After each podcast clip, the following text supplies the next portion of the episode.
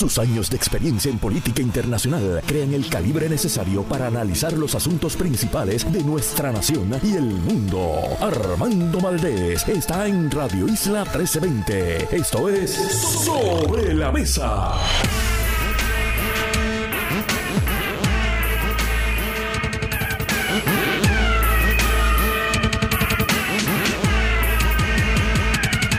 Buenos días, soy Armando Valdés. Usted escucha Sobre la Mesa por Radio Isla 1320. Hoy en Sobre la Mesa el abogado Pablo José Hernández Rivera estará con nosotros. Rosa Seguí, nuestra colaboradora de todos los viernes, se sienta a la mesa. Carmen Warren, portavoz del Comité Timón del Pleito sobre Educación Especial. Y William Peyot, titular interino de la Defensoría de Personas con Impedimentos, estarán con nosotros en los últimos dos segmentos del programa Vamos a tratar el tema acerca de adultos con impedimentos y con otros problemas asociados y los cuidadores. Saben que hubo una noticia muy triste en días recientes acerca de un caso de una mujer adulta cuya madre y cuidadora muere y ella queda esencialmente desamparada. Queremos hablar sobre ese problema, un problema muy serio mucha familia, una gran tragedia puertorriqueña. Vamos a dedicarle el último segmento del programa a partir de las 9 y 24, 25 de la mañana a ese importante tema. Todo eso y por supuesto, como todos los días, el mejor análisis de todos los temas de hoy viernes, gracias a Dios que es viernes. Yo no veía la hora para que llegara el fin de semana. 9 de diciembre del 2022. Me encanta estar aquí con ustedes, pero es que esta época navideña se trabaja mucho y se fiestea mucho. Y uno llega cansado. 9 de diciembre del 2022 son las 9 y 5 de la mañana. Los asuntos del país tienen prioridad, por eso llegamos a poner las cartas sobre la mesa. Vamos a poner las cartas sobre la mesa de inmediato. Hay varios temas que quiero discutir en la mañana de hoy. Vamos a estar hablando sobre las secuelas del bono por desempeño fiscal que se le ha otorgado a decenas de miles de empleados públicos. Vamos a estar hablando sobre expresiones que hiciera Jennifer González y la respuesta de la congresista Alexandria Ocasio Cortés a esas expresiones sobre el proyecto de estatus que finalmente no ha sido aprobado todavía, aunque Jennifer González, como la esperanza es lo último que se pierde, ella mantiene alguna puerta abierta a la posibilidad de que se apruebe el proyecto, al menos en la Cámara, en el Senado no hay posibilidad, eso es realmente soñar con pajaritos preñados. Y quiero hablar también, incluso voy a comenzar con este tema. Quiero hablar sobre esta controversia que se suscitó el miércoles en un programa de televisión entre Georgie Navarro y la presentadora Deddy Romero.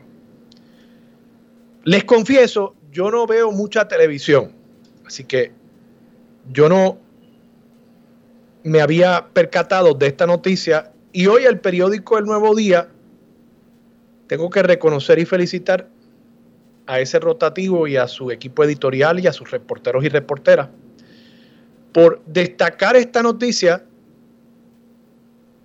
con tres artículos, incluyendo uno en la sección de farándula, uno en la sección de política y un editorial, el editorial del rotativo. Esa es la posición del nuevo día acerca de este tema. Y tengo que reconocer que hacen bien en no despachar esto meramente como un asunto de farándula, sino entender todas las ramificaciones de esta controversia. Y es que Georgie Navarro estuvo en un programa que ya había generado alguna controversia porque por lo visto a él le están pagando un salario por ser presentador en ese programa. Y la ley del legislador a tiempo completo establece unas limitaciones, por lo visto esta compensación que se le está pagando está por debajo del 35% que establece la ley. Los legisladores pueden generar hasta un 35% por encima de su salario base legislativo en actividades extralegislativas, claro, claro está siempre y cuando lo informen y no haya un conflicto entre esa actividad extralegislativa y sus deberes legislativos. Entonces, él tiene un espacio en ese programa y se ha cuestionado el que un legislador esté recibiendo compensación por presentarse en un programa de televisión cuando el legislador, como parte de sus funciones, tiene el deber de informarle al pueblo. Entonces,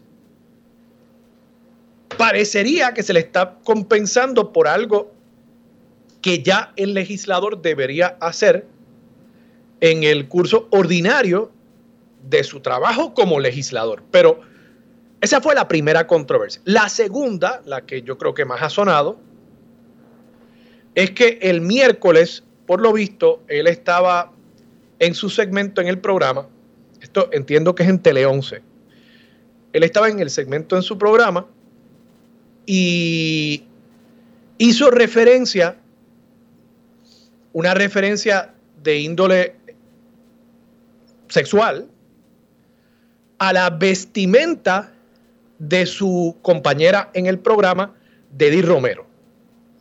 Y se quedó por un tiempo teatralmente para que el chiste aterrizara, supongo, se quedó mirando el escote de la señora Romero.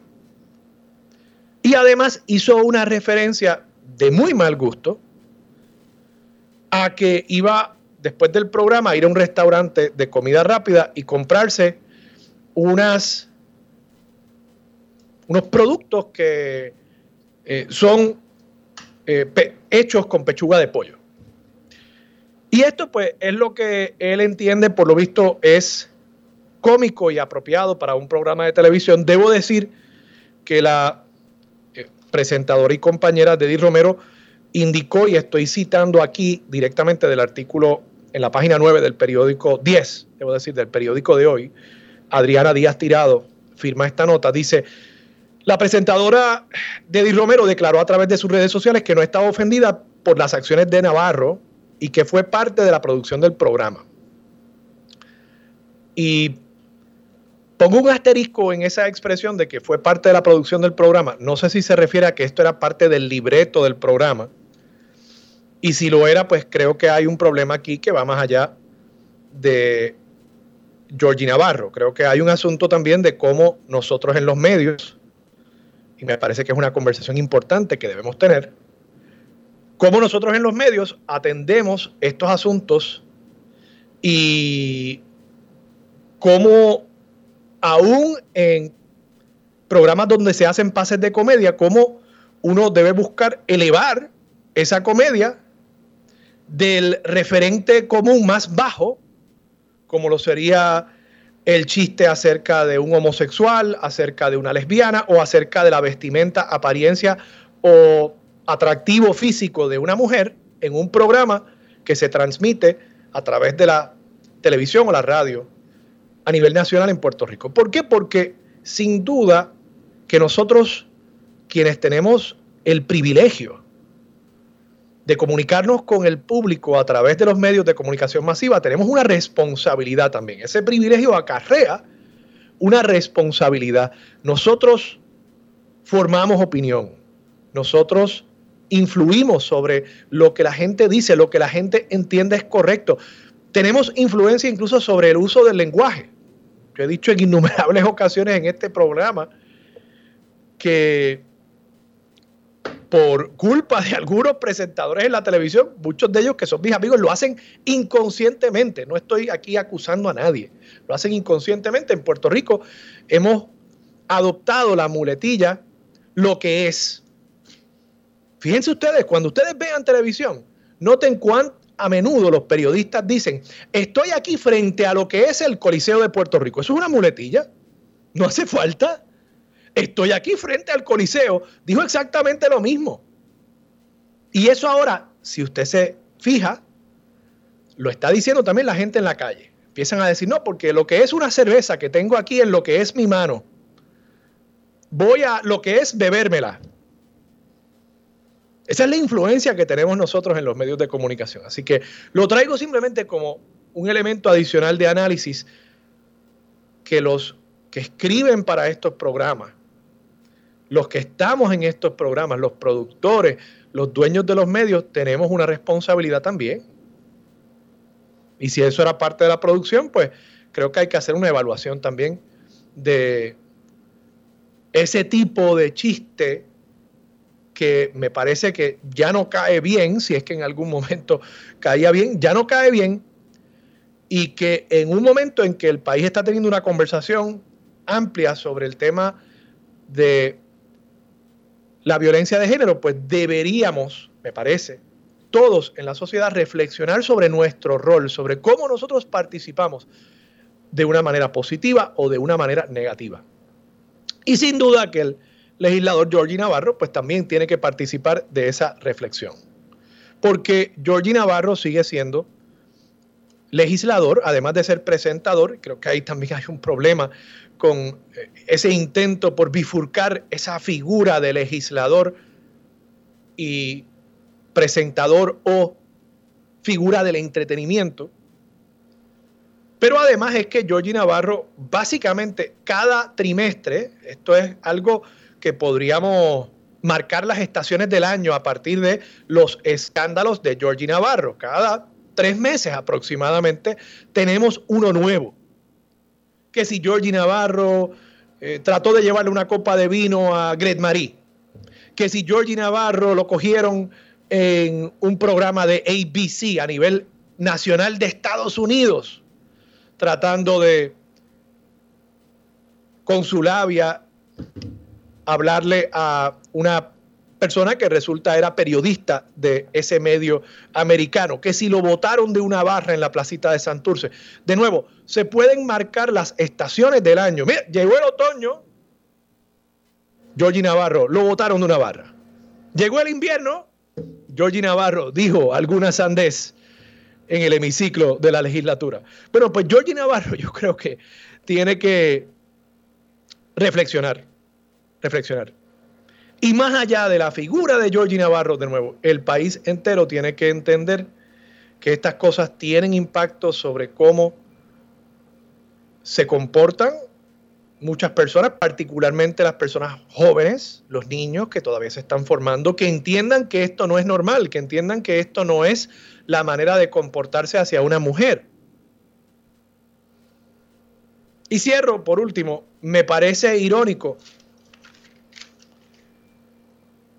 que en este momento haya un proyecto de ley para tipificar como delito el acoso callejero.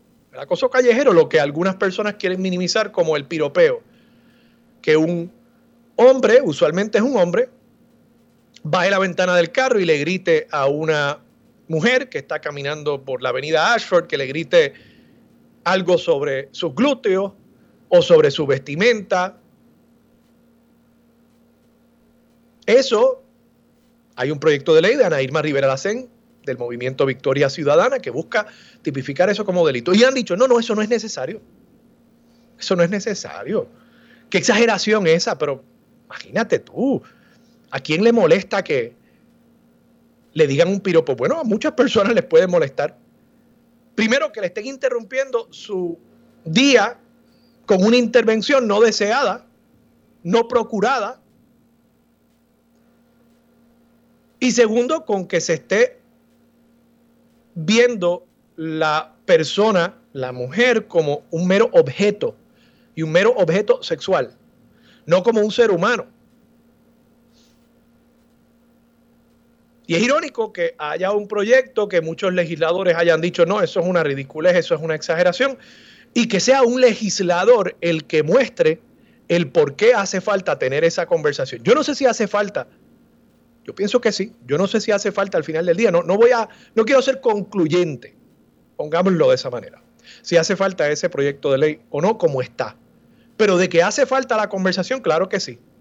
Y lo ideal sería que tuviéramos esta conversación no cuando Georgie Navarro hace alguna estupidez, sino cuando gente como Ana Irma Rivera Lacén presentan propuestas como esa para en gran medida provocar una conversación, conversación que bueno, la estamos teniendo ahora, fabuloso, pero la estamos teniendo precisamente porque un legislador decidió decir, aquí estoy yo y sí, yo soy evidencia ambulante de que hace falta una ley o por lo menos una conversación sobre el acoso callejero.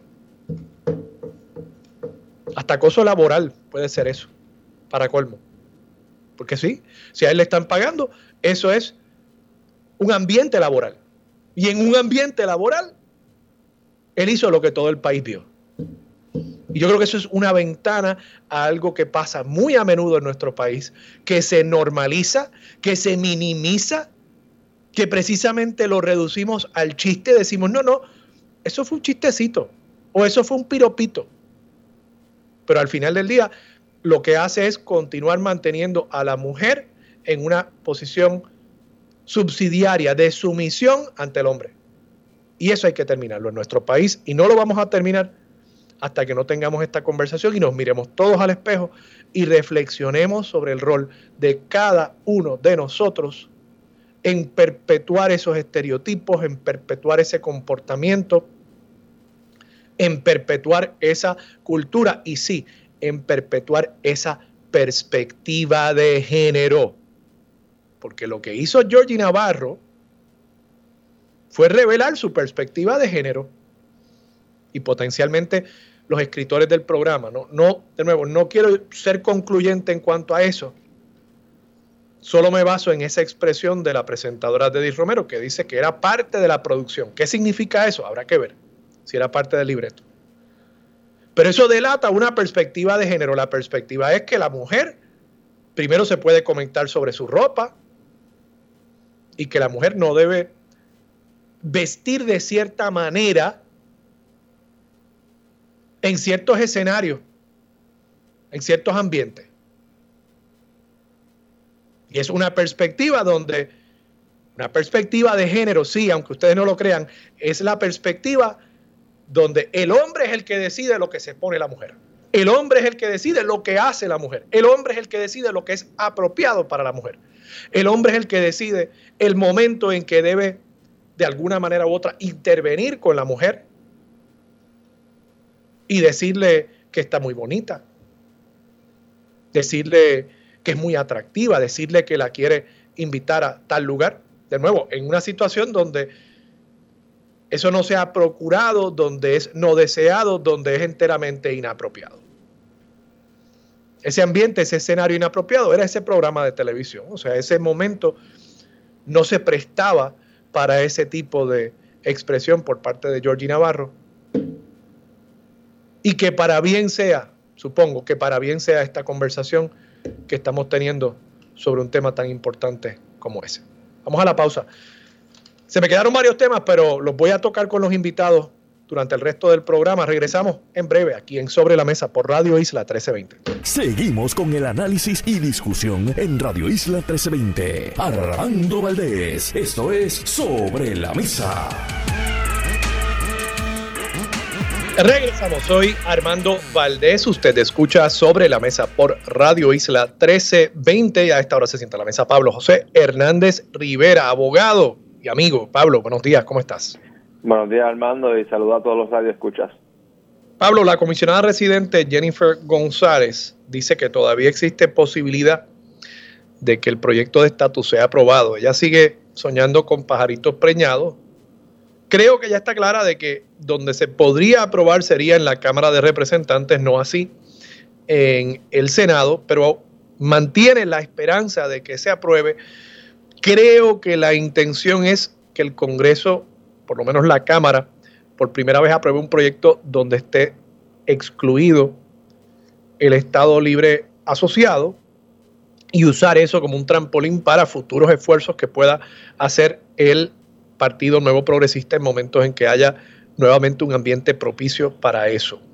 ¿Cómo ves esto tú y cómo ves también el hecho de que la comisionada residente haya abierto un flanco contra Alexandria Ocasio Cortés, eh, congresista de Nueva York, eh, de ascendencia puertorriqueña, y quien en algún momento patrocinó, apoyó el proyecto de Hoyer, pero posteriormente sin hacer clara su posición, realmente se ha visto que se ha echado para atrás. Jennifer González dice, bueno, que ella nunca ha visto las enmiendas que Alexandria Ocasio Cortés dice querer, que ella ha solicitado que las enmiendas se le den por escrito, pero además hizo algo que me parece que pone, intenta poner en tela de juicio la puertorriqueñidad de esta persona. Dice, a mí lo más que me preocupa es que una persona que vive en Nueva York quiere imponerle a Puerto Rico requisitos que no se impusieron a ningún territorio ni se le imponen a ningún otro estado. Yo nunca he escuchado a Jennifer González hacer esa referencia a que un congresista, un senador vive en un lugar, vive en otro estado, como para justificar el que no puedan pasar juicios sobre temas de Puerto Rico. Y me parece que lo que delata es pues que ella está diciendo, no, no, esa gente de la diáspora eh, que no se metan en estos temas. ¿Qué te parece a ti? Bueno, vamos por parte. Lo primero es que si se llegase a aprobar el proyecto, y yo tengo mis dudas, sería lo que llaman una victoria pírrica. Una victoria pírrica es cuando tú ganas y pierdes a la misma vez. ¿Por qué? Porque este proyecto se anunció con bombo y platillo en mayo. Se dijo que se iba a aprobar primero en junio, después en julio, después en septiembre. Y si se aprueba ahora en diciembre con escasamente tres o cuatro días de sesión, obviamente no va a pasar al Senado a ser considerado. Sería un acto totalmente simbólico e inconsecuente. Ahora bien, ¿por qué quisieran aprobarlo?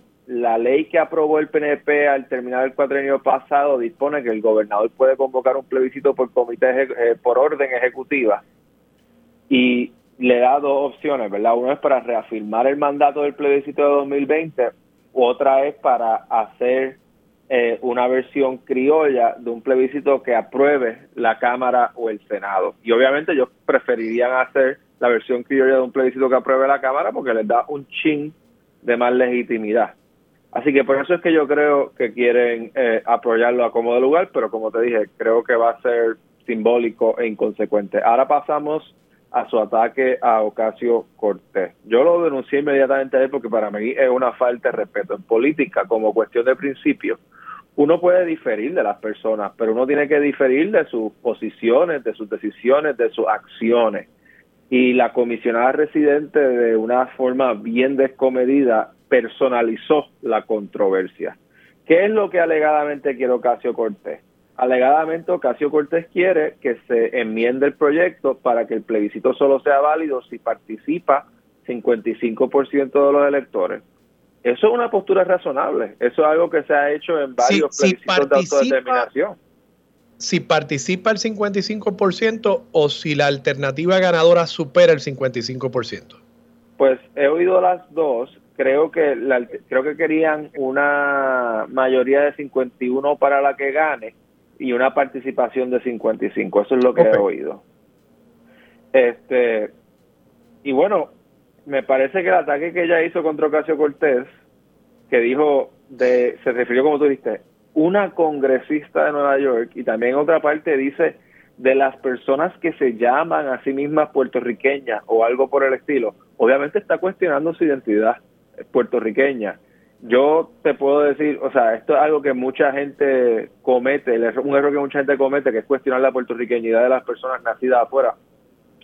Eh, y uno aprende a no hacer eso, ¿verdad? Porque uno eventualmente llega a conocer a esas personas y no se da cuenta que son tan o más puertorriqueños eh, que todos los que nacieron en la isla.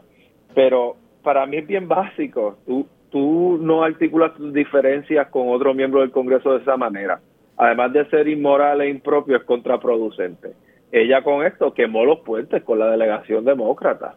Y el colmo es que ya los había quemado con los republicanos, que están molestos con ella por impulsar este proyecto. O sea que es malo para ella como comisionada, pero también malo para Puerto Rico, porque el hecho de que la comisionada no tenga buenas relaciones en Washington es malo para el país. ¿Qué acerca de sus relaciones con el Partido Republicano? José Delgado te, te cita en un artículo sobre este tema, en el cual tú haces un señalamiento acerca del número de auspiciadores de autores o coautores que ella ha logrado obtener de su propio partido. Explícanos un poquito ese, ese cálculo que tú has hecho. Ok, cuando uno presenta una ley en el Congreso, uno la presenta como autor y consigue coauspicios, ¿verdad? Otros congresistas que ponen su nombre en la medida. Históricamente, eh, se han llevado a votación desde el 92 dos proyectos de estatus. El proyecto John en el 98 impulsado por Romero y el proyecto Pierluisi en el 2010, obviamente impulsado por Pierluisi. Esos dos proyectos que se aprobaron en la Cámara contaron con 43 y 39 votos republicanos. Otros proyectos, como el de Fortuño en el 2006, contó con 61 coauspiciadores republicanos. ¿Cuántos coauspiciadores tiene el proyecto que impulsa la comisionada residente ahora mismo? Nueve, incluyéndolo a, incluyéndola a ella. O sea, esta es la primera vez en la historia reciente de Puerto Rico que uno puede contar los coauspicios republicanos con los dedos de la mano. ¿Y eso tú crees que es un fracaso de la comisionada residente o es que el Partido Republicano se ha movido en una dirección muy distinta a la tradicional, la que venía cargando el GOP por décadas, eh, y se ha movido en una dirección con el trompismo un poco más eh, conservadora en cuanto a estos temas, un poco más eh, de tirantes con grupos minoritarios. Es una mezcla y ahí es que entra en cuestión la honestidad, porque ella debería decir eso mismo que tú acabas de decir, decir, yo soy republicana, yo apoyo la estabilidad. En este momento histórico, dentro de las circunstancias del Partido Republicano actual, los republicanos no tienden a favorecer la estabilidad. Y me, voy, me voy a usar de ejemplo. Yo soy demócrata y en este momento, dentro de las circunstancias históricas actuales, al parecer la mayoría de los demócratas apoya la estabilidad y yo apoyo el Estado Libre Asociado y yo pues veo como parte de mi función, si yo fuese a aspirar a un cargo, tratar de convencerlos, pero siempre ser transparente con la gente de, miren, estos son mis retos y, y voy a lograr algo aquí, puede que no, pero no voy a prometer nada que no puedo, que sé que no puedo alcanzar. Y eso es lo que ella estado haciendo y eso parece ser gran parte de la frustración eh, de los demócratas con ella en el proceso de aprobar este proyecto, que es que al pintarlo como un proyecto de consenso daba la impresión de que los demócratas iban a conseguir sus votos y ella como republicana iba a conseguir votos republicanos y no ha podido. Y también es cierto que ella ha hecho muchos acercamientos con ese movimiento trompista. Ella ha insistido en ser eh, una aliada vocal del presidente Trump y parecería que todos esos acercamientos no han rendido fruto. Correcto, si mal no recuerdo, en el 2016 ella copresidió con José Carrión, el de la Junta, la campaña de latinos por Trump o puertorriqueños por Trump, pero ahora no recuerdo si fue latinos o puertorriqueños. Y en el 2020 ella, ella lo respaldó. Eh, no sé cuál es el estado de su relación con el presidente ahora. Yo creo que ella evita hablar del tema porque obviamente si, si el presidente, el expresidente Trump vuelve a ser el candidato, pues ella no va a querer calentarse con él. Pablo, vamos a la pausa. Cuando regresemos seguimos hablando de temas relacionados a Washington aquí en Sobre la Mesa por Radio Isla 1320. Seguimos con el análisis y discusión en Radio Isla 1320. Armando Valdés, esto es Sobre la Mesa. Regresa, soy Armando Valdés, te escucha Sobre la Mesa por Radio Isla 1320. Pablo José Hernández Rivera sigue sentado a la mesa. Pablo, te pregunto, ayer almorzaba con unos amigos, hablábamos sobre la salida de la Junta, sobre el cierre del proceso de quiebra, y nos lamentábamos que, como señaló Grijalba, toda la atención del Comité de Recursos Naturales se dedicó al tema del estatus. Él ha dicho que eso fue desafortunado, pero que eso fue lo que los promotores de los proyectos insistieron en que se hiciera y que no se le dio suficiente atención a proyectos como el de Richie Torres, que habría reducido el tiempo de la Junta de Supervisión Fiscal en Puerto Rico y que habría una conversación interesante acerca de qué viene después de la Junta. Y te planteo esa pregunta a ti. Ya, lamentablemente, pues la oportunidad de tener esa conversación en el Congreso creo que quizás la hemos dejado pasar por alto. Pero uno se preocupa que los legisladores y la clase política puertorriqueña no ha aprendido de este proceso de quiebra y que vamos barranco abajo, camino a una segunda, tercera, cuarta quiebra en Puerto Rico, porque el gobierno tiene mucho dinero ahora mismo, pero los políticos están gastándolo como si no hubiésemos acabado de salir de un proceso de quiebra. Y Y mi pregunta es, ¿qué viene después de la Junta? ¿Qué tú crees que debe trabajarse para sustituir ese, ese control que ha establecido la Junta sobre las decisiones más políticas de gobernador y legisladores?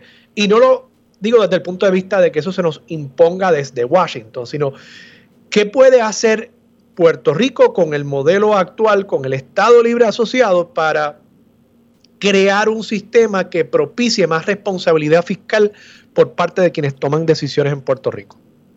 Armando, me resulta bien curioso que me haga esa pregunta porque yo estaba pensando, literalmente antes de ayer, estaba leyendo un libro que escribió el expresidente español Felipe González hace ya casi 10 años, pero un excelente libro sobre liderato en tiempos de crisis y articulaba sobre la importancia de tener una visión y de conducir a los pueblos para, para conseguir esa, esa visión.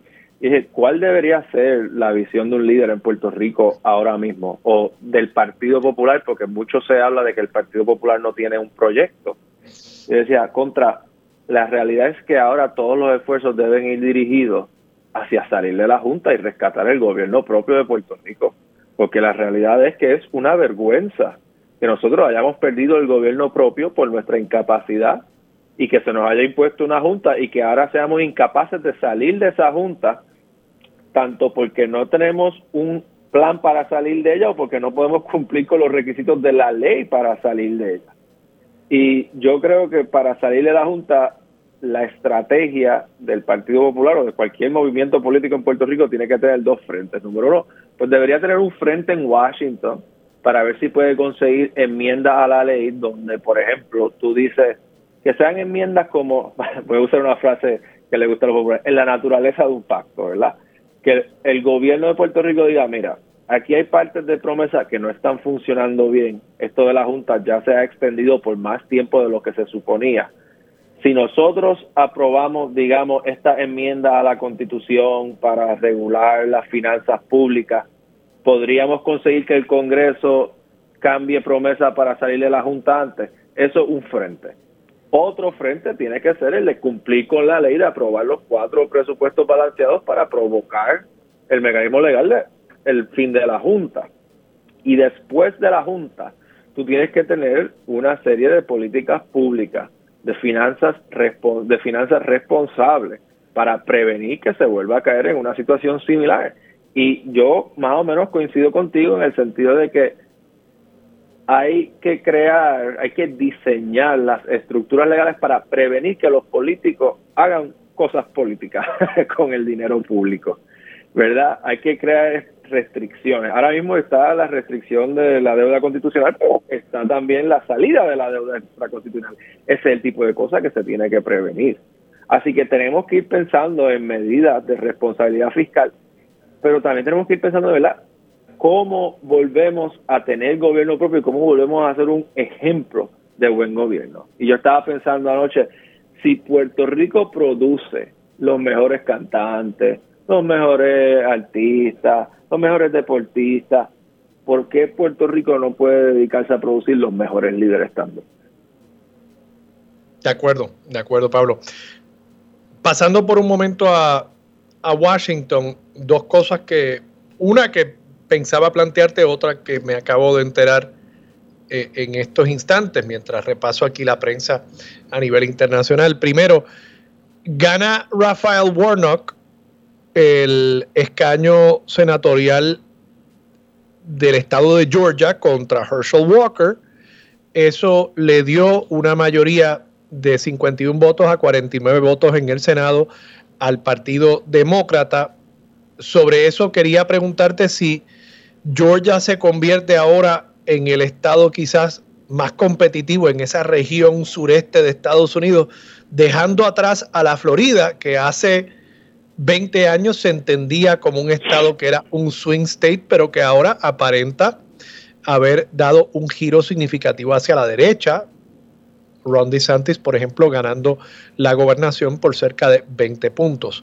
Pero entonces ahora añado a esto, Kirsten Sinema, senadora del estado de Arizona, demócrata, acaba de anunciar esta mañana en una eh, columna que publicó en el Arizona Republic, que se cambia de demócrata a independiente, negándole por tanto al Partido Demócrata esa mayoría de 51 votos. No se está registrando como republicana. Ella dice que ella realmente no se siente cómoda en ninguno de los dos partidos. Pero, ¿qué implicación tiene esto para las esperanzas que tenían los demócratas de tener un poco más de control en el Senado? Por ejemplo, con las asignaciones para las comisiones, en la medida en que ella ahora ya dice no estar formando parte del caucus demócrata. Bueno, en primer lugar coincido contigo en que la victoria de Warnock en Georgia refleja que se ha convertido este estado en lo que llaman un estado violeta que cambia entre demócratas y republicanos. No coincido contigo todavía en que Florida ya se considere un estado totalmente republicano. Puede ser sencillamente que los de Florida piensan que DeSantis ha hecho un buen trabajo y por eso lo reeligieron abrumadoramente. Eso es bastante común en los Estados Unidos, que voten de una forma en, el, en, las elecciones estatales y, voten de otra forma en las presidenciales. Biden perdió Florida por menos de 4%, o sea que no es mucho, perdió como 51 a 48. Así que yo creo que Florida sigue siendo un lugar eh, competitivo y no debe ser un lugar que los demócratas abandonen.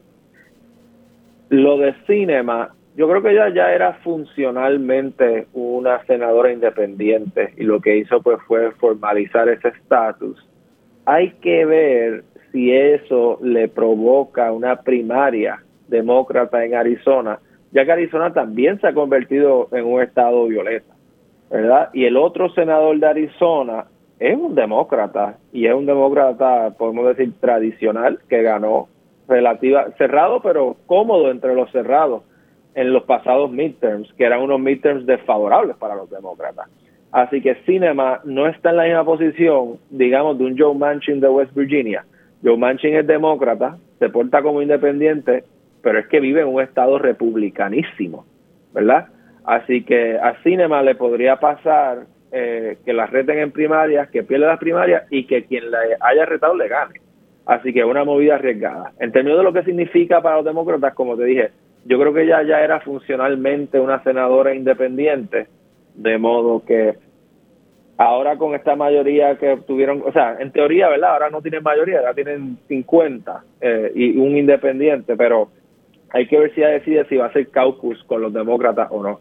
Porque ahora mismo poca gente sabe esto, pero hay, hay dos senadores independientes que son para todos los efectos demócratas, que son Bernie Sanders y, y el de Maine, que ahora mismo se me escapa el nombre. Si todavía no se sabe, lo que está reportando la revista Político es que ha dicho que no haría caucus con los republicanos. Por tanto, supongo que la mayoría senatorial sería entonces 50, 49 eh, y una independiente que no hace caucus con ninguno de los dos partidos. Eh, supongo que sería donde, donde acabaría esto y me pregunto, no, sé si las reglas del Senado requieren 40 eh, o 51 para, para realmente poder haber hecho lo que los demócratas querían hacer pero, en cuanto a las comisiones, por ejemplo. Eh, acuérdate que cuando hay un empate, la vicepresidenta emite el voto decisivo, así que vamos a suponer que Cinema vota con los republicanos en casi todo y ahora está 50-50, pues entonces la vicepresidenta va a romper esos empates 51 a 49. Y probablemente puede el cálculo incluso aumente el poder de un Manchin. ¿Qué qué? Que puede que esto aumente el poder de un Manchin eh, en la medida en que de pronto vuelve a ser figura clave, eh, eh, voto necesario. Sí, aunque yo creo que el cinema tiene, como diría en inglés, más leverage que Manchin, porque si, a menos que algo haya cambiado, ¿verdad? Manchin preside una comisión, creo que es la Comisión de Energía, que es la que curiosamente tiene jurisdicción sobre Puerto Rico. Que yo sepa, Cinema no preside comisiones, así que eso reduce su influencia en el cuerpo y, y su necesidad. Por ejemplo, yo creo que para Manchin sería más difícil irse independiente porque entonces podría perder el control de la comisión. Pablo José Hernández Rivera, muchas gracias por estar disponible para Sobre la Mesa. Gracias a ti. Un abrazo. Vamos a la pausa, regresamos con más de Sobre la Mesa por Radio Isla 1320. Yo soy Armando Valdés, usted escucha sobre la mesa por Radio Isla 1320. Lo próximo, se sienta a la mesa Rosa Seguí, colaboradora de este espacio todos los viernes. Hablamos con ella sobre diversidad de temas. Tenemos el tema de las expresiones de Georgie Navarro, tenemos el tema de la violencia obstétrica y también un caso a nivel federal que trata sobre el derecho de las personas de la comunidad LGBTQI de tener acceso a servicios públicos provistos por empresas privadas.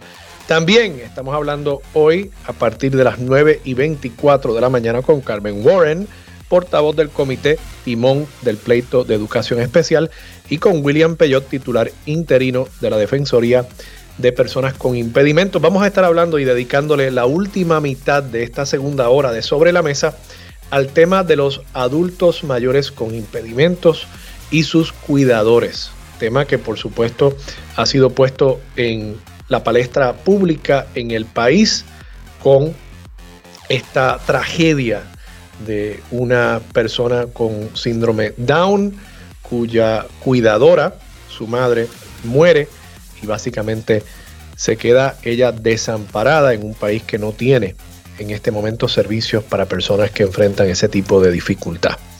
Hablamos sobre todos esos temas aquí. Eso es lo próximo en Sobre la Mesa por Radio Isla 1320.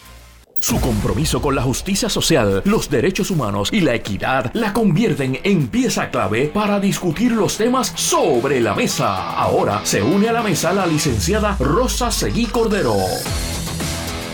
Regresamos, soy Armando Valdés. Usted escucha sobre la mesa por Radio Isla 1320. Se sienta a la mesa Rosa. Seguí, Rosa. Buenos días, ¿cómo estás? Buenos días, Armando. Estoy bien. ¿Cómo estás tú? Felicidades.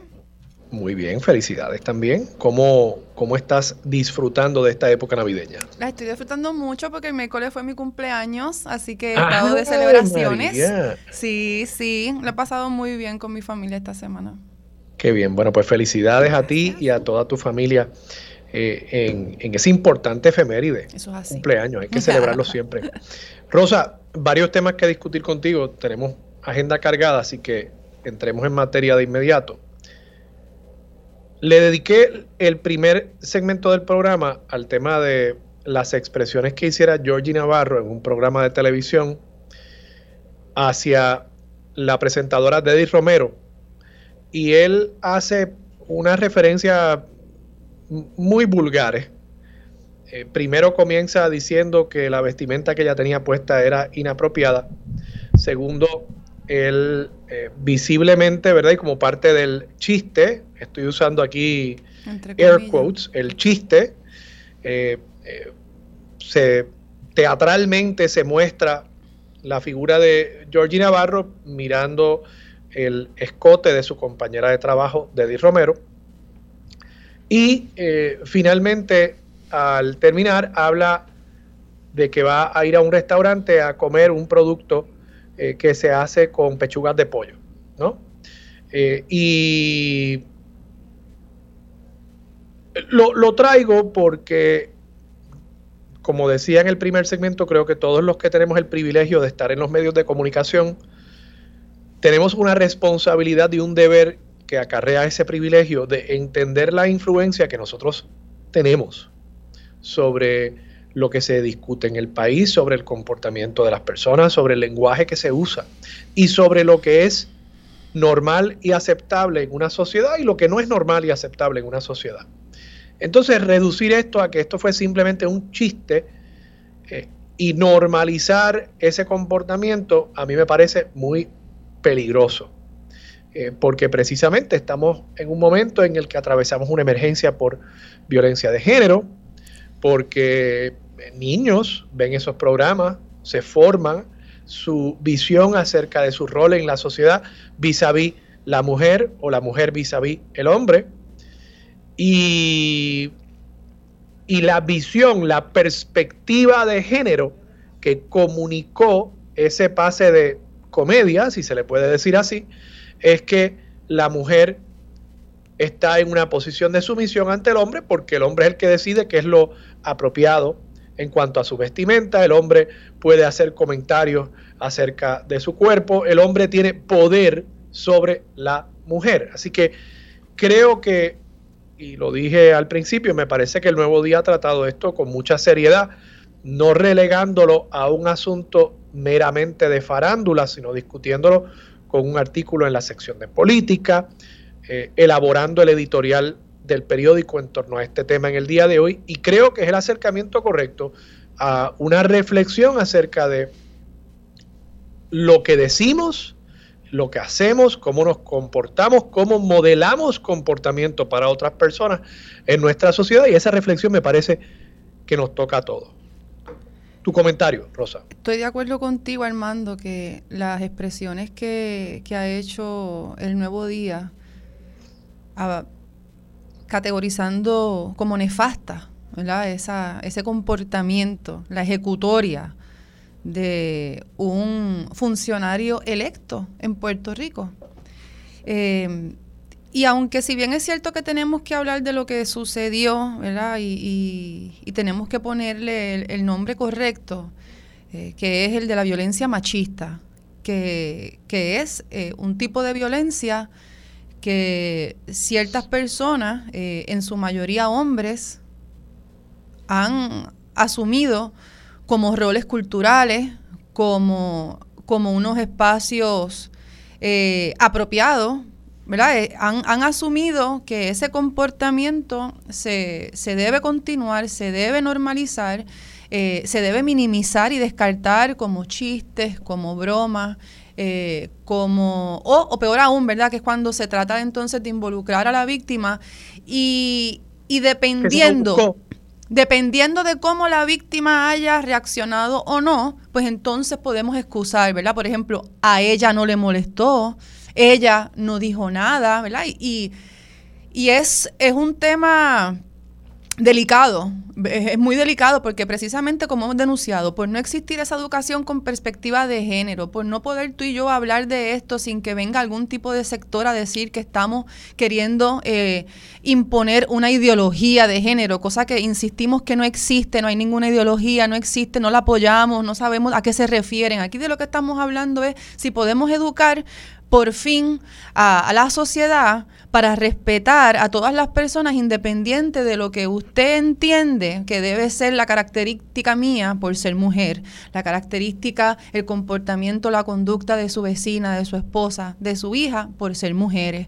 Eh, aquí eh, tenemos que hablar del género porque son precisamente esas conductas las que precisamente por la conducta machista, se sigue justificando de parte del hombre. Y entonces ahora queremos tratar de traer a, cómo eh, se permiten esos espacios en, en distintos medios de comunicación, como tú bien dices, también para normalizarlo. Pero esto que está sucediendo aquí con Georgie Navarro, pues tiene unas implicaciones muy fuertes porque es una persona cuya conducta desde hace por lo menos 12 años eh, fue parte de un reportaje de ABC en Estados Unidos donde él estaba agrediendo a una mujer. Eh, estaba... Eh, dándole besos no deseados, pegándose a su cuerpo. Eso lo vimos todo Puerto Rico eh, porque corrió por todos los medios esa investigación de Estados Unidos. Eh, hemos visto su conducta violenta en otros espacios, conducta violenta donde ha tenido altercado, eh, conducta violenta donde Vimos cuando sucedió el altercado a horas de la noche en la placita de Santurce en un negocio que se llama Millani, donde salió una mujer a tratar de eh, eh, atender el asunto y también le dieron. O sea, Georgie Navarro no ha podido eh, superar cualquier condición de salud que tenga, que, la, que, que no quiero traer eso eh, a colación como si fuera a despacharlo. Si tiene una condición de salud, si tiene un problema de uso de, problemático de sustancias, esos son problemas de salud que tiene que atenderlo. Y no parece que ha podido atenderlo y tampoco ha podido atender el problema de su violencia machista. Y es el ejemplo que está dando. Me parece que sí han habido personas dentro del Partido Nuevo Progresista que han denunciado por supuesto, eh, las personas que tomamos la violencia de género con mucha seriedad, pues no podemos eh, aceptar esta conducta y el llamado tiene que ser entonces a la emisora, a los medios de comunicación eh, y hemos tenido esta conversación aquí anteriormente, Armando, de cómo se trabajan las entrevistas de violencia de género, ¿verdad? Esas preguntas que se hacen, los espacios que se le dan a los agresores distintos a las personas que, que sufrimos la violencia, ¿verdad? De, cómo se le permite el prime time para hablar, para excusarse, para llegar a, esa, a esa empatía, cuando realmente lo que tenemos es que decir el nombre como es, ¿verdad? Esta es violencia machista, violencia de género, es un acoso callejero lo que, recibió eh, Romero en esa intervención, ¿verdad? Donde pues con todas las cámaras al aire, sin saber cómo reaccionar, porque no es una cosa a la cual estamos acostumbradas, ¿verdad? Y no es nuestra culpa y tampoco tenemos que siempre tener la palabra correcta para poder defendernos de todas las ofensas y el acoso que recibimos. Así que volvamos al problema. Tenemos que educar en todos los aspectos de la sociedad, no solo en el Departamento de Educación, sobre qué es la violencia de género, qué es el acoso callejero. Eh, y más allá de querer eh, punidad, cárcel, arresto, queremos educación, queremos prevención y queremos rehabilitación. No hemos visto una rehabilitación, por el contrario, la conducta del representante Navarro eh, cada vez se va, va creciendo eh, y es importante que se le ponga un detente. E, esta, esta conducta es peligrosa, como tú bien dices, y tiene unas secuelas y tiene unas consecuencias de, de, parecer que se está educando de esta manera cuando, el presidente de su partido, el gobernador de Puerto Rico, ha emitido una orden ejecutiva y a mí me parece que en su gabinete ni, los, ni las personas que pertenecen a su partido la están acatando como se supone. Y Rosa, me parece interesante que en la legislatura, Ana Irma Rivera Lacén trae un proyecto sobre el acoso callejero y se ha dicho, no, pero que si eso no es un problema, eso es parte de nuestra cultura, eso es piropo. Y eso nadie le molesta. Eso es algo que incluso hasta le agrada, que, a alguien le digan que qué bonita está. Eh, y resulta irónico que haya sido, no en la calle, sino en un programa de televisión a nivel nacional, que veamos a un legislador comportarse de esa manera, cometer un acto, como tú bien señalaste, de acoso eh, que, de nuevo, hay personas en Twitter diciéndome, no, pero mira las expresiones de, de Deddy Romero, que, que ella no le molestó, que era parte de la no, no podemos hablar de Deddy. por eso, yo entiendo eso, pero el, el problema es que esto no sucedió en un vacío, esto sucedió en la televisión, que ahí se está modelando un comportamiento, que ese programa lo vieron miles de personas en eh, oficinas médicas, en casas, eh, niños lo vieron si se quedaron de la escuela en el día de ayer y lo vieron, vieron un legislador, ¿verdad? Eh, comportarse de esa manera. Eh, y, nada, me resulta irónico que, de nuevo no haya sido en la calle que hayamos visto precisamente que sí existe eso, que sí es un problema, sino que lo vimos en televisión y lo vimos porque un legislador decidió modelar ese tipo de comportamiento. Y estamos viendo cómo se quiere cambiar el discurso. Eh, veo, por ejemplo, del sector religioso, creo que Cani García hizo unas expresiones en contra de esta actuación y tenemos al licenciado Carlos Pérez y al pastor Pereira hablando, de, desviando el tema como Cani se queja por esto, pero no por lo otro. Mire, a lo mejor no tenemos las preguntas que nos hacen no nos permiten hablar de todos los ejemplos de violencia de género que estamos viviendo en Puerto Rico porque no acabaríamos. Tenemos que atender uno a uno y en este momento el que es más visible, el que es... Eh, eh, muy irrespetuoso, el que podemos enmarcar de todo un contexto claro sexual que incomoda, eh, que no debió suceder, es este. Así que tenemos que hablar de este ejemplo en este momento. Rosa, pasando a, pasando a otros temas, el Nuevo Día eh, esta semana también publicó una historia sobre la violencia obstétrica. Me parece un tema bien importante. Me gustaría que eh, nos explicaras de qué se trata este concepto. Sí, eh, el Tribunal Supremo de Puerto Rico emitió una decisión, una opinión en septiembre pero recientemente se ha continuado la conversación y me parece muy importante que se siga. Eh, la violencia obstétrica pues no es un término nuevo, eh, pero sí atado con la violencia de género que estamos viviendo y atravesando, pues podemos ver distintas vertientes de este mal. La obstétrica es esa que viven las personas eh, que están en un proceso de gestación, de embarazo reproductivo, de cuidado, de salud relacionado al embarazo, ¿verdad? Que estamos hablando obstétrica. Eh, y de cuáles son esos derechos, eh, esas libertades que se nos permite tener durante todo este proceso. Quiere decir que distinto a lo que la persona que está en etapa de gestación quiere o desea de su parto, ¿verdad? Hemos escuchado, por ejemplo, mucho los, partos sin dolor, parto humanizado o un plan de parto, ¿verdad? Son todas esas libertades que las personas que van a pasar por ese proceso quisieran eh, poder tener, unos derechos y unas libertades.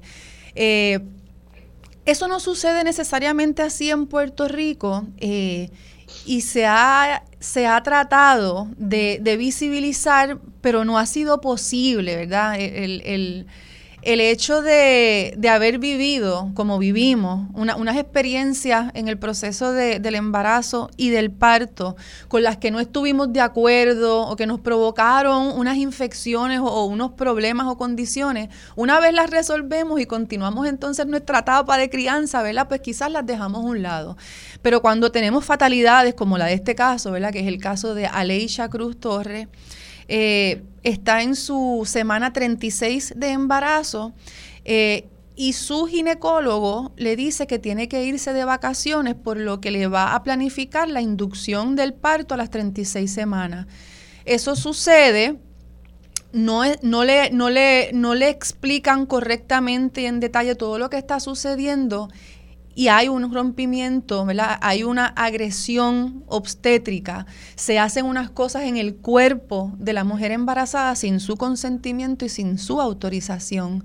Eh, tampoco tenía eh, conocimiento de todos los efectos que pudiera tener ese procedimiento que se le hizo sin su autorización. Así que a las 36 semanas se indujo el parto y triste y lamentablemente y trágicamente eh, falleció eh, el infante a los 12 días de, nacido precisamente por, pues, ¿verdad? Esto es un, un, tema que hemos tocado también a ti. La viabilidad de un feto no lo establecen la cantidad de semanas.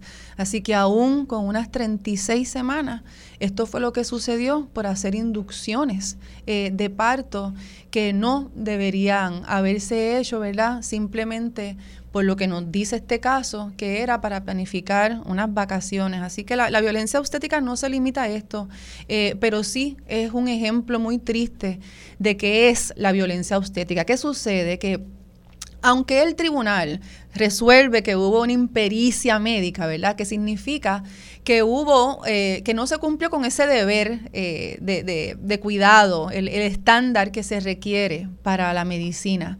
Pero no entró hablar sobre lo que es la violencia obstétrica y cómo esto no es un caso aislado y cómo sucede a, las personas gestantes y por tanto es un tipo de violencia de género. Pero la presidenta del Tribunal Supremo, Maite Oronos, entonces sí, en una opinión eh, que concurre y disiente, nos trae y, demuestra que existe la violencia obstétrica y que era la oportunidad eh, idónea para hablar de ella. Cuando mencionamos el nombre correcto de las personas, cuando hablamos de estos conceptos, nos empoderamos, reconocemos qué es lo que nos está pasando, podemos identificar unas situaciones de nuestra vida, porque estoy eh, segura que muchas de las personas que hemos pasado por procesos de parto hemos tenido muchos, muchos cuestionamientos, hemos tenido muchos deseos, muchas, muchas cosas que quisiéramos que sucedieran y no sucedieron así, pero no sabemos ni cómo canalizarlo, ni a dónde ir, ni qué podemos hacer para que esto se resuelva. Así que existe la violencia en Puerto Rico, existió y se exacerbó mucho durante el proceso de la pandemia, donde no dejaban que las personas estuvieran acompañadas. Son procesos, ¿verdad?, de, mucho dolor, son procesos llenos de emociones. Eh, reconocemos que existen unas, unas enfermedades, ¿verdad?, como la depresión postparto y otras condiciones que están muy relacionadas al estado anímico, por lo que no se debería estar sola, pero eso sucedió durante la pandemia del COVID-19. Igual, eh, un proceso muy que se, que se estudia en Puerto Rico es el uso excesivo de las cesáreas, ¿verdad? No necesariamente porque se deja que el, parto ocurra naturalmente con mucho, con, con supervisión y cuidado, ¿verdad?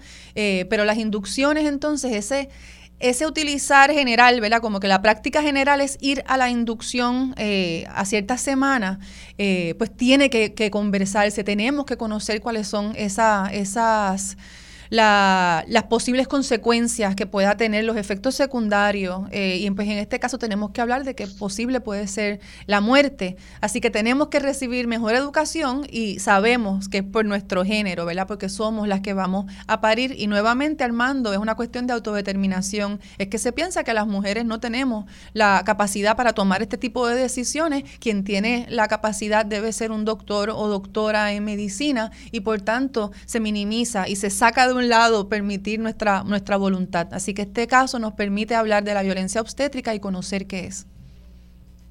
Rosa, ¿y qué se puede hacer más allá del reconocer? Eh, ¿Se puede legislar? ¿Se tienen que eh, modificar los estándares de la práctica de la medicina? ¿Qué, se puede hacer para, sí, son, atender este problema. Necesitamos estos procesos de, educación, ¿no? Y precisamente en la legislatura está presentado el proyecto del Senado 454 que pretende establecer una política pública para erradicar la violencia obstétrica. Eh, esto es una medida que presenta Ana Irma Rivera Lacén y María de Lourdes eh, Santiago del PIB eh, y luego se unen otros senadores, ¿verdad? También se, se une Vargas Vidó, Rafael Bernabe y hasta Rubén Soto. Esa medida ahora mismo está estancada, fue al floor, regresó a la comisión, así que pues el llamado es a que alcemos nuestra voz. Estoy convencida que mientras más mujeres podamos expresarnos y hablar de, nuestra, de nuestras vivencias, de lo que se puede mejorar y de lo que se puede cambiar, entonces todos los profesionales de la salud, eh, los hospitales, el departamento de salud, escuchen y ejecuten. El problema es que si sabemos que está existiendo, sabemos que podemos remediarlo, pero nada se hace, vamos a continuar. Así que tenemos que ejecutar estas políticas públicas y esperemos que todos los sectores favorezcan que esto se apruebe lo antes posible, incluyendo el gobernador. Rosa, por último, hay un caso eh, que fue argumentado en una vista oral en el Tribunal Supremo esta semana. El caso versa sobre un diseñador, una diseñadora eh, de páginas de Internet, que ella dice que está interesada ahora en entrar al mercado de bodas y que hay una ley en el estado de Arizona, que, o Colorado, discúlpame, estado de Colorado, eh, que eh, prohíbe el que ella discrimine en la provisión de esos servicios contra una persona o contra una pareja por su orientación sexual. Ella dice, bueno, yo soy cristiana y no creo que un hombre se deba casar con un hombre o una mujer con una mujer. Quiero entrar en este mercado, pero si entro, no quiero tener que crear páginas de internet para parejas del mismo sexo eso sería violarme mis derechos a la libertad de expresión, en tanto y en cuanto el Estado me estaría obligando a crear algo, a decir algo contrario a mis valores.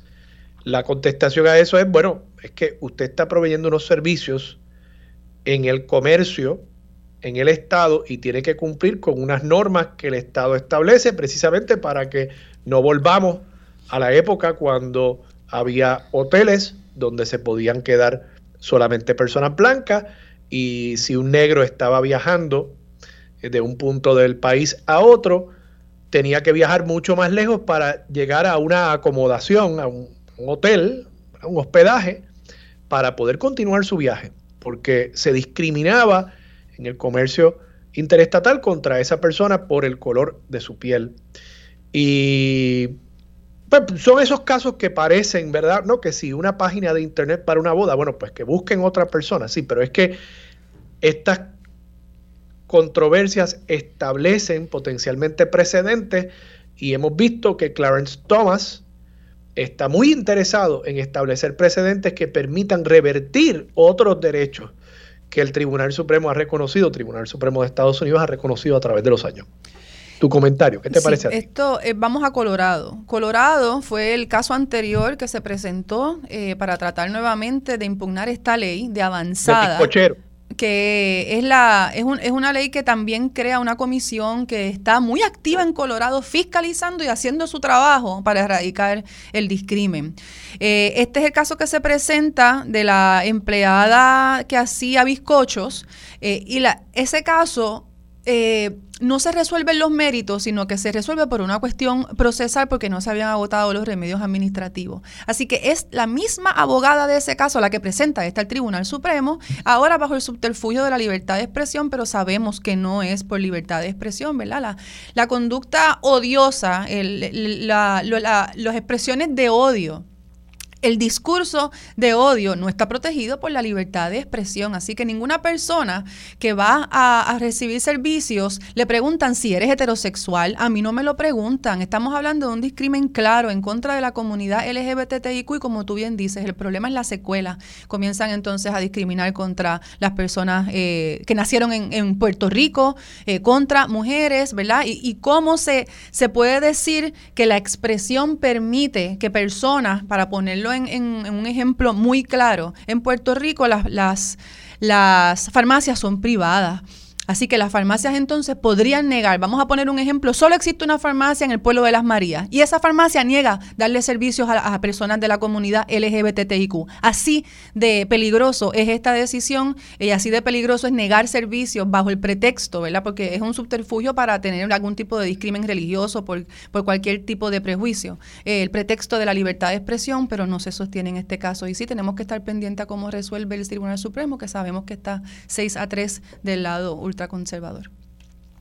Rosa Seguí, muchas gracias por estar disponible otra semana más para Sobre la Mesa. Claro que sí, encantada. La semana próxima ya estaremos una semana más cerca de la Navidad y estoy seguro que estaremos yo no sé tú, pero yo estoy ya cansado de la fiesta. Yo estoy, yo estoy fiestando demasiado. De verdad, dicho Estoy fiestando demasiado. yo acepto invitaciones. Ah, de hecho, tenemos la, gala de que va a estar cantando Silverio Pérez el 15 de diciembre y quería anunciarla que todavía quedan boletos disponibles. El despojo de Navidad con Silverio Pérez.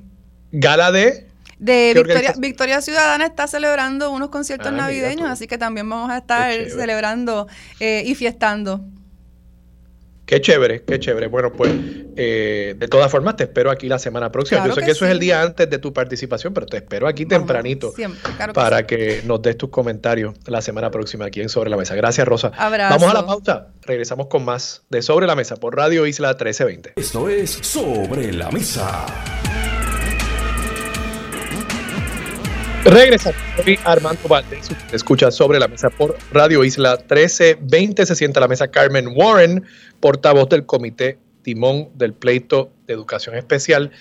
Y la razón por la cual quise traer a eh, Carmen y también a William Peyot, que va a estar con nosotros en el próximo segmento, titular interino de la Defensoría de las Personas con Impedimentos, es que me gustaría entrar en detalle y enfocar en un asunto que trajo a la luz pública la trágica muerte de una persona, una señora mayor de edad, que cuidaba de una adulta también con problemas de desarrollo y que al morir su madre queda esencialmente eh, desamparada. Eh, y es un problema que está muy presente en nuestra sociedad, que se invisibiliza a menudo.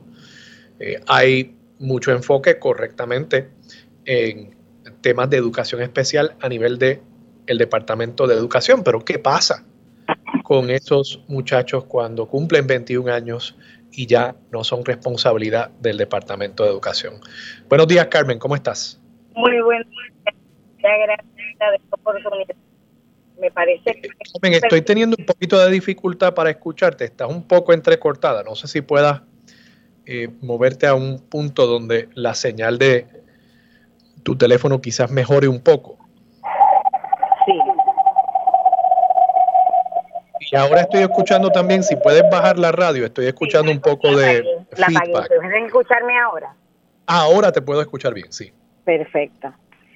Que decía que agradecía muchísimo este espacio para conversar sobre esta situación que distinto a lo que la gente piensa es mucho más común de, de lo que se cree estas situaciones que viven nuestras familias que tienen personas con impedimentos, cuidadas precisamente por eh, padres abuelos, bisabuelos o padres envejecidos afecta terriblemente a la familia.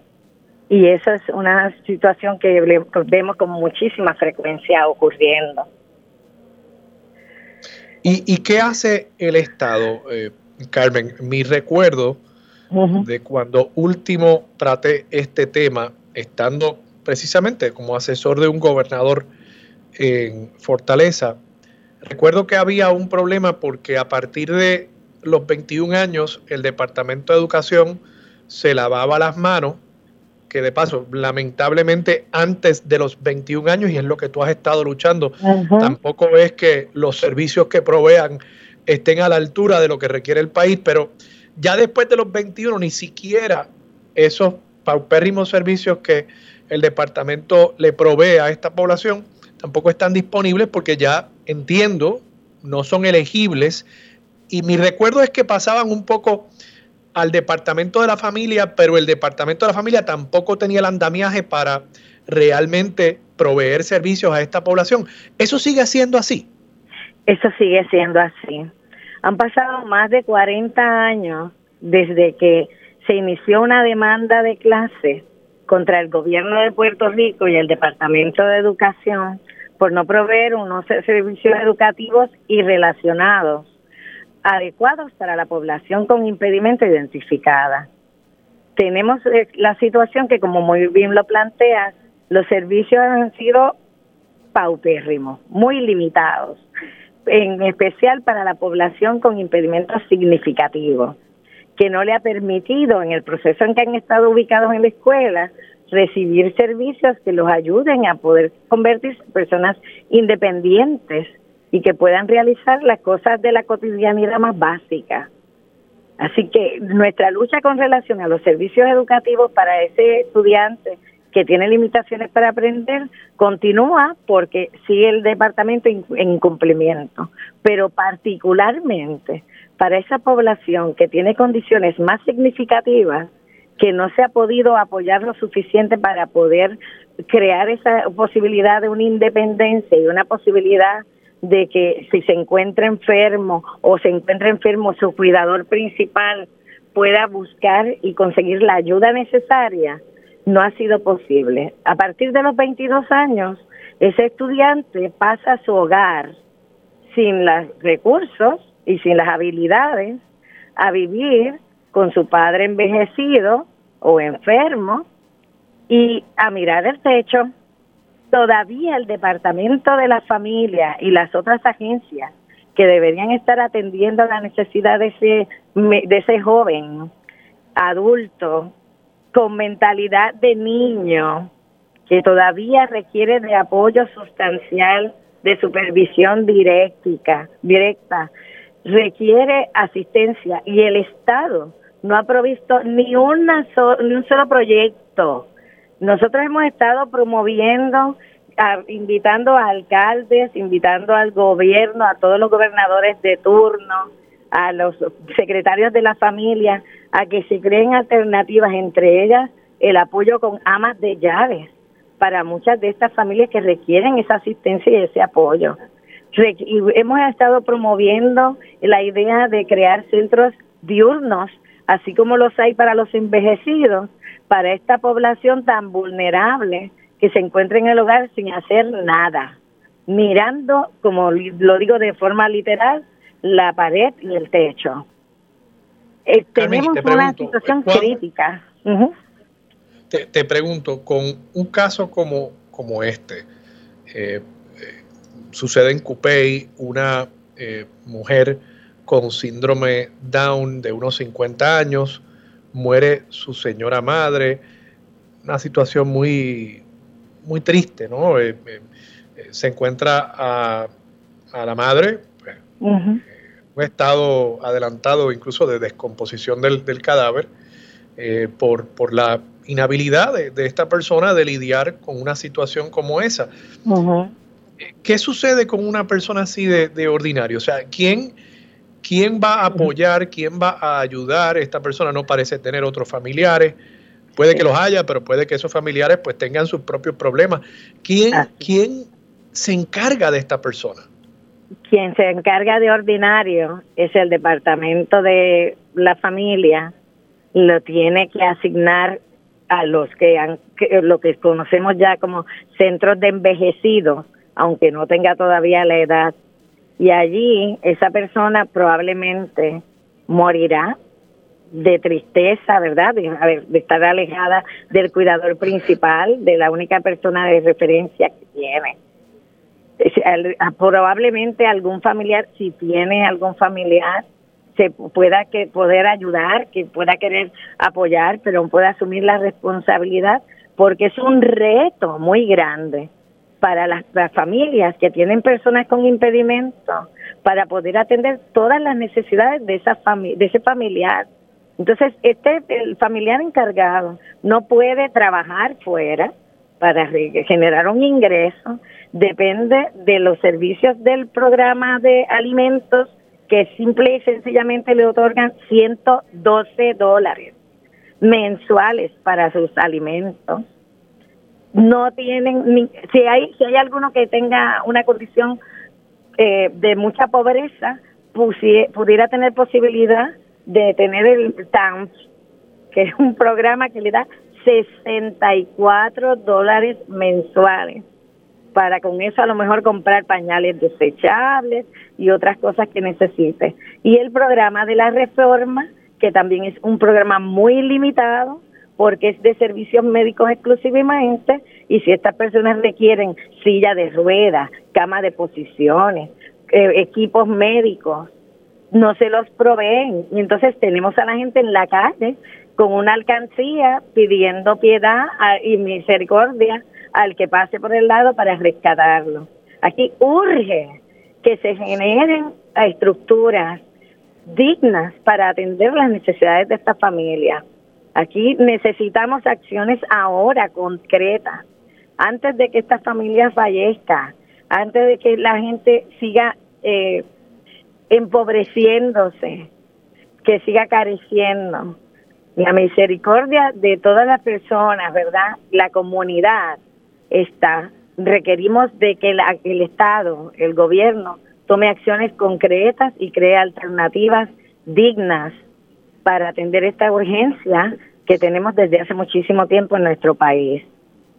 Carmen, tengo que irme a la pausa, pero te agradezco tu disponibilidad y creo que este relato y las experiencias que tú también nos estás eh, comunicando son, son una tragedia, son una tragedia. Y, yo, me siento son obligada. tragedias que no podemos permitir que sigan sucediendo y, que continuemos invisibilizando para poder nosotros eh, pues, continuar con nuestras vidas como si nada estuviera pasando. Yo me siento obligada en este momento y de verdad necesito un espacio para dejarte saber que parte de estas cosas que están ocurriendo, en parte, pudiesen haberse atendido con la atención de en el pleito de clase, ahí hacia una demanda por daño que los gobiernos han dejado de atender. Y ahora con el, la Junta de Control Fiscal ha estado detenida esa indemnización que se había autorizado para trabajarlo por la bancarrota. Sin embargo, en este momento la Junta ha determinado, igual que el gobierno, desatenderse de esa bancarrota, del tema de la indemnización y tienen paralizado ese proceso, que está en peligro de que los padres jamás reciban la, indemnización que les corresponde. Y, como con tantas otras necesidades se ponen en un segundo plano, pero se reparte dinero en bonos de desempeño fiscal. Esa esa lamentablemente es la situación que enfrenta el país en muchos frentes. Carmen, gracias por estar disponible para Sobre la Mesa. Vamos a la pausa, Isla 1320. Seguimos con el análisis y discusión en Radio Isla 1320. Armando Valdés, esto es Sobre la Mesa. Regresamos. Armando Valdés, te escucha sobre la mesa por Radio Isla 1320 y a esta hora tenemos a William Peyot, titular interino de la Defensoría de Personas con Impedimentos aquí en Sobre la Mesa. William, buenos días, ¿cómo estás? Buenos días, buenos días, todo bien, gracias. Eh, le quería preguntar, esta situación con el caso de esta mujer de 50 años, mujer con síndrome Down, muere su madre eh, cuidadora, madre adulta mayor, y ahora queda un poco pues, desamparada, sin alguien que, que, la cuide, como lo había hecho esta señora por espacio de toda una vida. ¿Cuán común es este caso? Tenemos estadísticas acerca de eh, padres adultos, madres adultas, abuelos también, supongo, eh, que están cuidando adultos, a su vez, adultos con eh, problemas de desarrollo, con algún impedimento serio. En este momento nosotros no tenemos no tenemos estadísticas sobre eso. No. No obstante, la experiencia me dice que el porciento es bastante alto. Nosotros nos hemos encontrado, sí, bien alto. Eh, nosotros nos hemos encontrado con muchas situaciones donde ancianos están cuidando ancianos. Personas de, de 80, 70 y tanto, eh, inclusive de 90 años, cuidando a adultos mayores de, de 60, 70.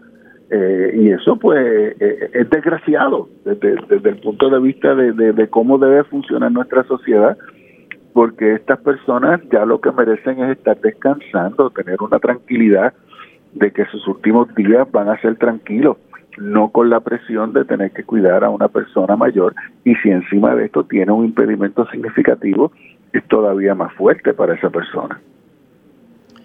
Y, te pregunto, William, ¿qué, ¿qué derechos le asisten a estas personas, tanto a el adulto mayor con impedimentos serios o a esa persona que es cuidadora y, qué servicios ofrece el gobierno. O sea que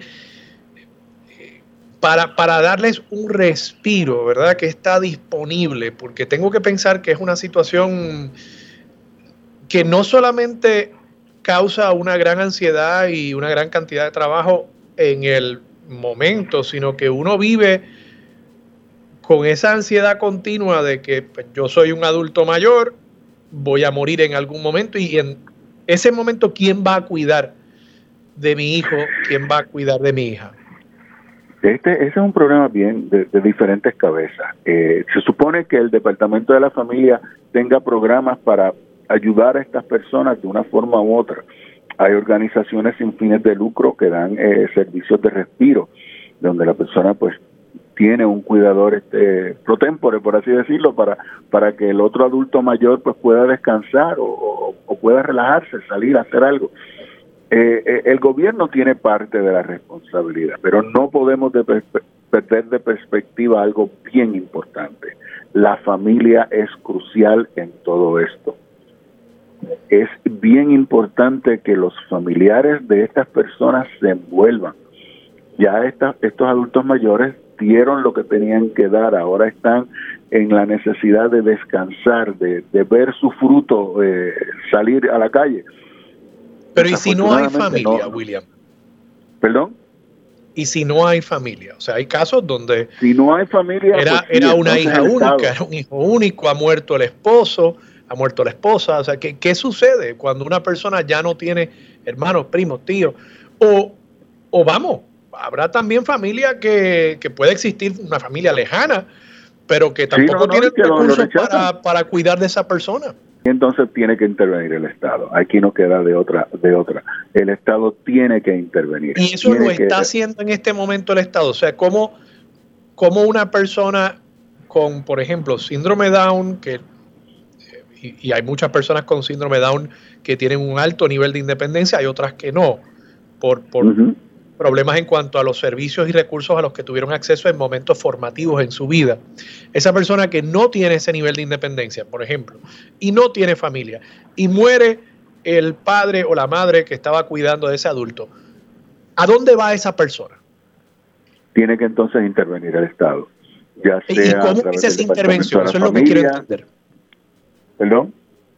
¿Y cómo es esa intervención? Eso es lo que quiero entender. Ok, ya, ya sea por el, a través del Departamento de la Familia, quien tiene un programa de, servicios adultos, eh, o el Departamento de Salud a través de su programa de... Ay, yo no quiero decir este el nombre porque me, me, molesta, eh, pero es el programa de discapacidad intelectual. Paréntesis, no somos discapacitados, somos personas con impedimentos. Usted me dice discapacitado, me está diciendo que yo no tengo capacidad y yo tengo capacidad. A mí me falta una pierna, pero tengo capacidad. Y eso es algo que, ¿verdad? Es, un punto sensible para mí. Pero vaya, es el programa, es ese programa del Departamento de Salud quien tiene entonces que intervenir de una forma u otra. Y, y esa intervención implica remover a la persona de, de su eh, de su hogar, ah, eh, colocarla en algún tipo de institución. O sea, ¿cuáles, cuáles son las alternativas? Ok, ok, si esta persona está sola, siempre ellos van a buscar y todo el mundo busca que sea la familia quien se haga cargo, pero cuando no hay familia, pues entonces ellos tienen la obligación de ubicarlo en uno de sus hogares. Va a depender del nivel de, de funcionalidad de la persona, porque hay, hay diversos hogares, pero va a ser ubicado en uno de estos hogares.